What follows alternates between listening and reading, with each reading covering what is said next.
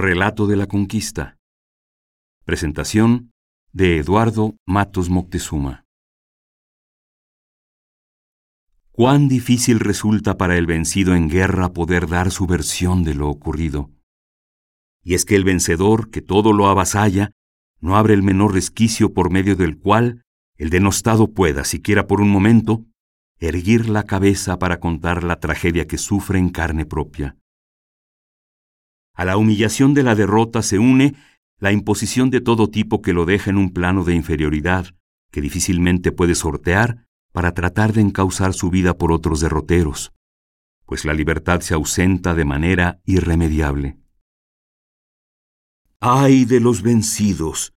dijo Breno, jefe galo, que para levantar el sitio de Roma pidió cierta cantidad de oro la cual le fue entregada, pero pronto se dieron cuenta los cónsules romanos encargados de entregar el rescate por su ciudad que las balanzas en que se pesaba el oro estaban manipuladas por lo que elevaron su protesta ante Brenú. Este dejó caer su pesada espada sobre las balanzas y espetó la terrible frase que ha pasado a ser proverbio pleno de realidad. Ve victis. Cuando los españoles llegaron en 1519 a las puertas de Tlatelolco y Tenochtitlan, capital esta última del imperio mexica, que orgullosa se levantaba en medio del lago de Texcoco, Contaba Cortés con dos armas formidables. Por un lado, el apoyo de miles y miles de indígenas que, cansados del yugo que les imponían los aztecas o mexicas, trataban a toda costa de liberarse de ellos. Baste mencionar que a la llegada de los españoles, alrededor de 370 pueblos eran tributarios del señor de Tenochtitlan. De esta manera, el capitán peninsular tenía a su servicio el apoyo de estos contingentes que lejos estaban de pensar que una vez lograda la conquista, padecerían la misma suerte de los vencidos mexicas. Por otro lado, tenían armas que superaban con mucho a las de los mexicas y estrategias diferentes en el combate. En tanto que el indígena contaba con armas como el macahuitl, palo de madera con filosas piezas de obsidiana incrustadas, lanzas, dardos y flechas, rodelas y vestidos de algodón para proteger el cuerpo. El español tenía ballestas, arcabuces, yelmos y caballos, además de los bergantines que pronto se enseñorearon de las aguas del lago, por encima de las canoas que poca resistencia presentaban al enemigo. Mientras que el mexica trataba de capturar prisioneros para sacrificarlos a sus dioses, el español entraba a matar directamente. También contó, y en mucho, la estrategia de cortar el agua potable que surtía las ciudades de Chapultepec.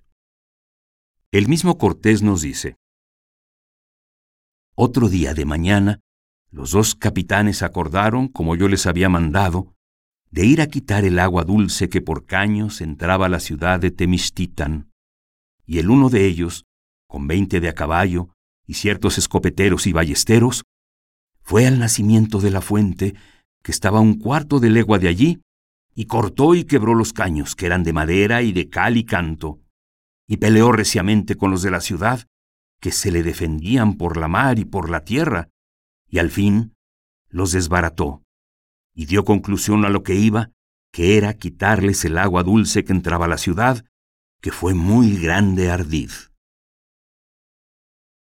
Pese a esto, el asedio a las ciudades de Tenochtitlan y Tlatelolco duró cerca de tres meses.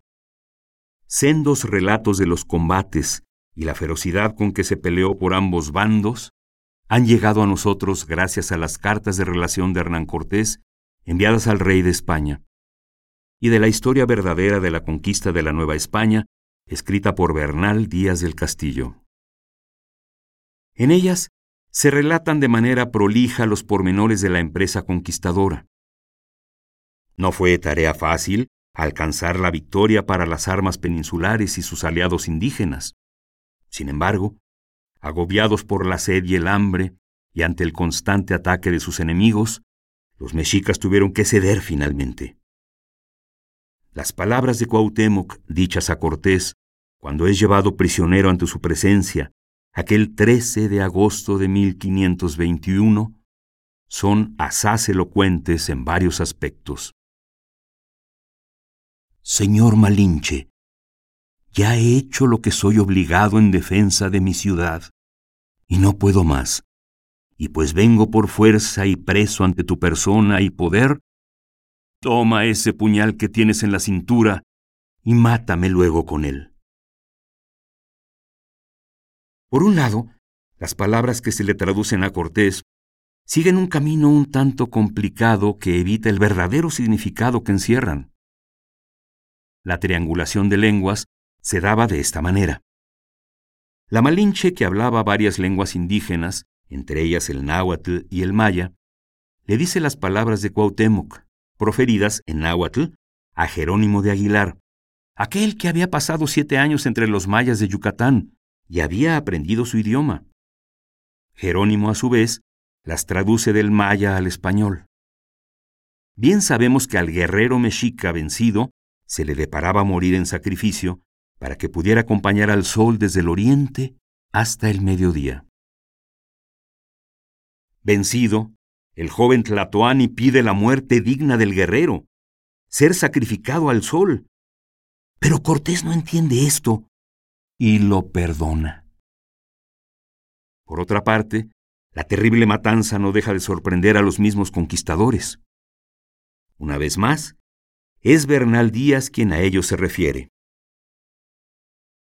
Digamos de los cuerpos muertos y cabezas que estaban en aquellas casas a donde se había retraído Guatemuz. Digo que juro, amén, que todas las casas y barbacanas de la laguna estaban llenas de cabezas y cuerpos muertos, que yo no sé de qué manera lo escriba, pues en las calles y en los mismos patios de Tlatelulco no había otra cosa, y no podíamos andar sino entre cuerpos y cabezas de indios muertos. Logrado el triunfo militar, se dará paso a la lucha ideológica. Corresponderá a la Iglesia llevarla a cabo, para lo cual acude a no pocas estratagemas.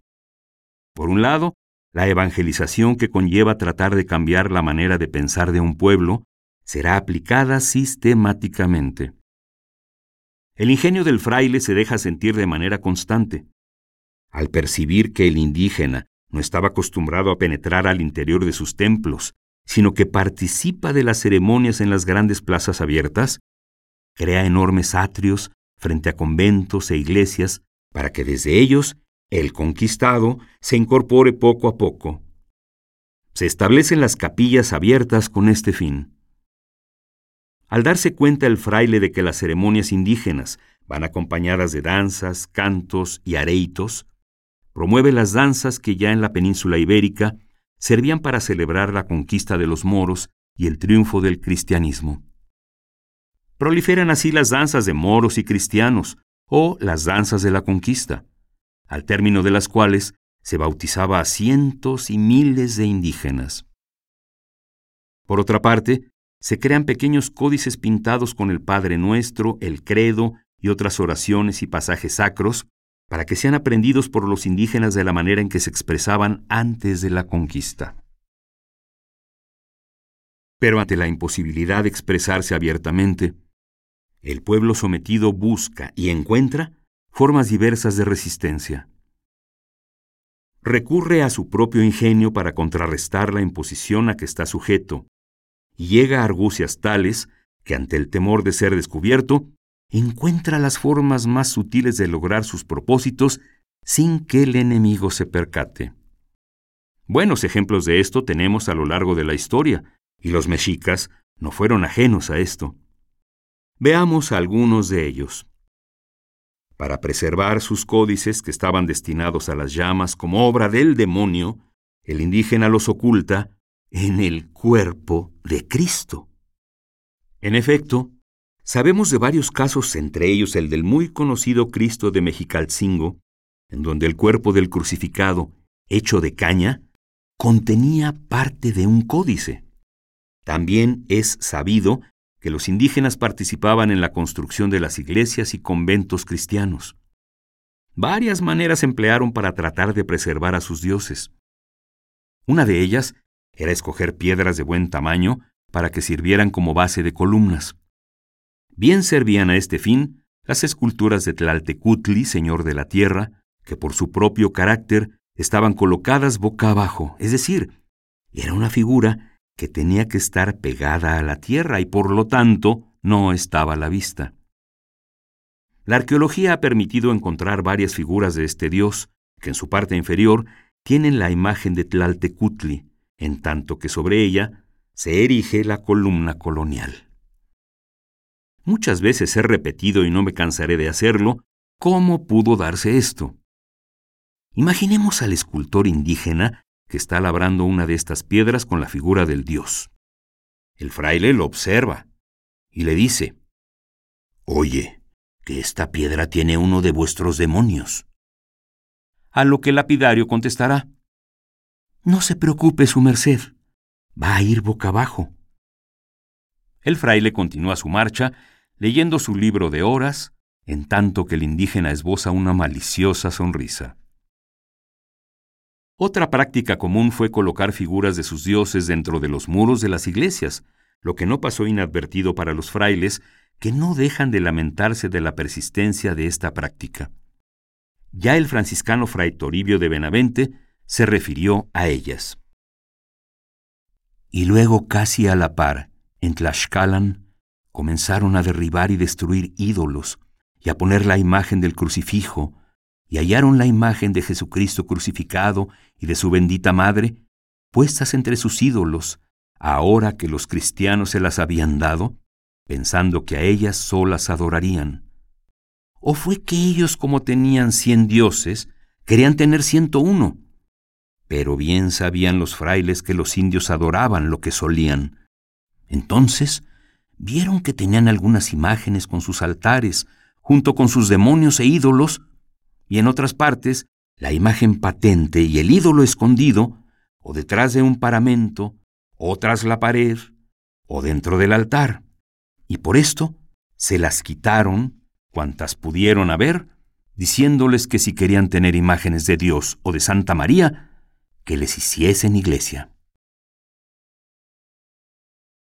En la región maya, otro franciscano, fray Diego de Landa, quien fuera obispo de Yucatán, aplicó con severidad castigos corporales y de otra índole a indígenas al descubrirse que muchos de ellos continuaban con sus prácticas ancestrales, y más aún, que algunos que ayudaban en la catequización también lo hacían, lo que llevó a la tortura y quema de códices e ídolos entre los que destacan los autos celebrados en el pueblo de Maní.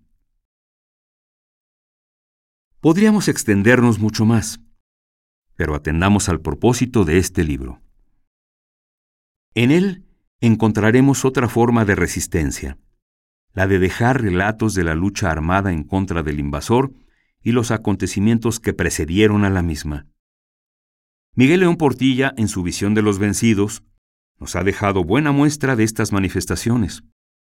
En el caso que nos ocupa, y por razones obvias, desconocemos el nombre del autor.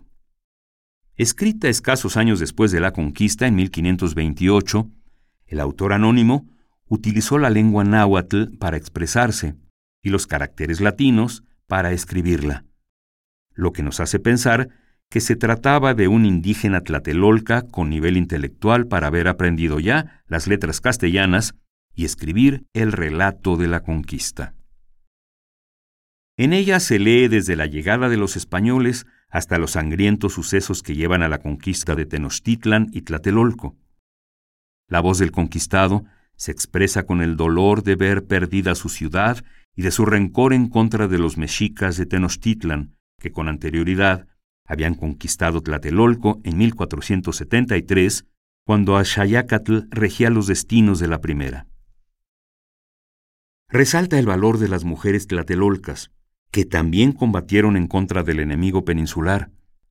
Se refiere también a los últimos momentos de resistencia y a las consecuencias que trajo la derrota. Es importante terminar con las palabras de Ángel María Garibay, a quien se debe la traducción directa del náhuatl del manuscrito, y en donde nos informa acerca del lugar en donde se encuentra y los pormenores del mismo. Dice así el ilustre Nahuatlato. Voy a incorporar en esta introducción al libro sexto una noticia sobre un documento que también doy en versión directa del náhuatl. Es el amplísimo fragmento del manuscrito 22 de la Biblioteca de París, que habla también de la conquista, por obra de un indio de Tlatelolco. Tomado directamente del original que reproduce Mengen en su edición facsimiliaria, el texto ha sido dado en versión sin más modificación que la de enumerar los parágrafos para comodidad de lectores y referentes, y en muy escasos lugares una leve enmienda del texto, impuesta por evidentes razones de crítica interna. Este escrito es parte de los anales de la nación mexicana, como plugo llamarlos a su descubridor Boturini. Tomo solamente la parte de historia de la conquista y, para ser más preciso, de la toma de Tenochtitlan. El autor es anónimo. La fecha es de 1528, si verdaderamente en ella fue redactado como el manuscrito suena. Todos los indicios están a favor de su afirmación.